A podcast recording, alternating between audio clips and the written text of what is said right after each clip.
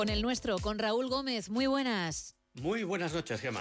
Hoy te traigo el comentario del último acto del sainete judicial correspondiente a la plusvalía municipal a consecuencia de la sentencia del Tribunal Constitucional que anuló la regulación de este impuesto en octubre del 2021.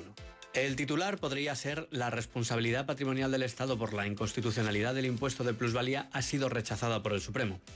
Los cuatro primeros recursos de empresas y particulares que reclamaban el dinero tributado después de su anulación por el Tribunal Constitucional han sido totalmente desestimados por los magistrados. El Estado ha evitado un terrible problema económico después de que la justicia haya vedado el camino a las demandas que puedan plantearse para solicitar una indemnización por la inconstitucionalidad del llamado impuesto de plusvalía municipal, un tributo que permitía a los ayuntamientos recaudar unos 2.500 millones de euros anuales y que en realidad no se llama plusvalía, sino impuesto sobre el incremento de valor de los terrenos de naturaleza urbana. Ha sido la sala de lo contencioso administrativo del Tribunal Supremo quien se ha ocupado de los recursos relacionados con la sentencia del Tribunal Constitucional de 26 de octubre del 2021, la cual declaró la inconstitucionalidad del método de cálculo del impuesto y que obligó al gobierno a rediseñarlo a toda prisa para mantener su validez. A pesar de que el Tribunal Constitucional ya restringió la posibilidad de reclamar una compensación por el impuesto pagado indebidamente a aquellos que no tenían en curso una reclamación administrativa o judicial, muchos ciudadanos y entidades exploraron la vía de la responsabilidad patrimonial del Estado. El Tribunal Constitucional aludió de una forma un poco críptica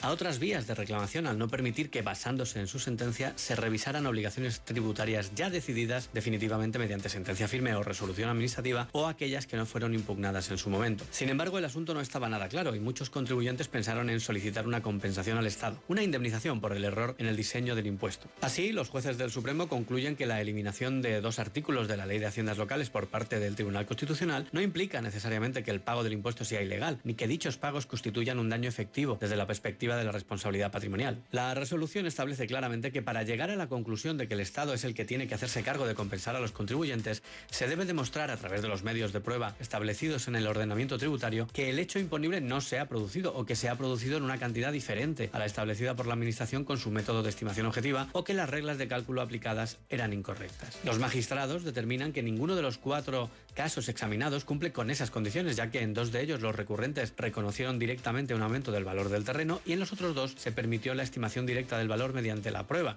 sin obtener el resultado deseado.